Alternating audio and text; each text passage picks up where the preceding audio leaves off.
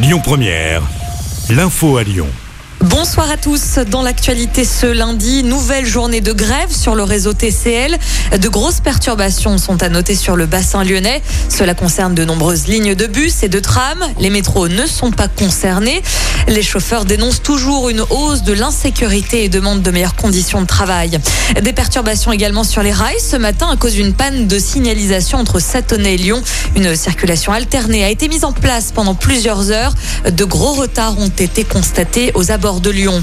Et puis sur les routes, c'est tout aussi compliqué en raison de travaux de sécurisation sur le pont de la Brasserie. L'ouvrage qui assure la jonction entre le tunnel de Fourvière et la M7 présente des fragilités au niveau de ses poutres en béton.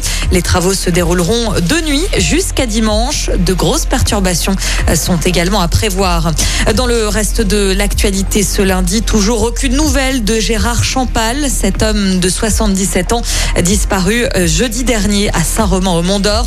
Les recherches ont repris ce matin.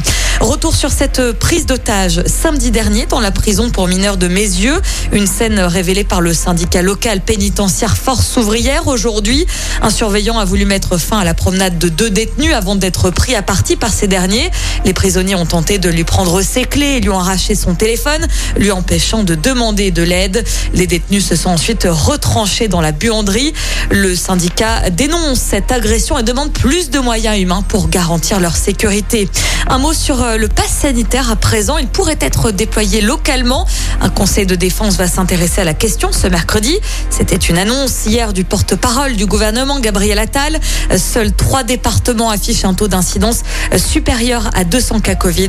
La Guyane, les Bouches-du-Rhône ainsi que la Martinique. De son côté, Jean Castex travaille sur un projet de loi qui vise à prolonger le pass sanitaire au-delà du 15 novembre. Ce dernier sera présenté le 13 octobre en Conseil des ministres avant d'être examiné par les députés et les sénateurs. Et puis les journées européennes du patrimoine ont eu du succès cette année. Plus de 8 millions de visiteurs se sont rendus dans les quelques 15 000 monuments accessibles gratuitement. C'est plus que l'année dernière. Écoutez votre radio Lyon Première en direct sur l'application Lyon Première, lyonpremière.fr et bien sûr à Lyon sur 90.2 FM et en DAB+. Lyon Première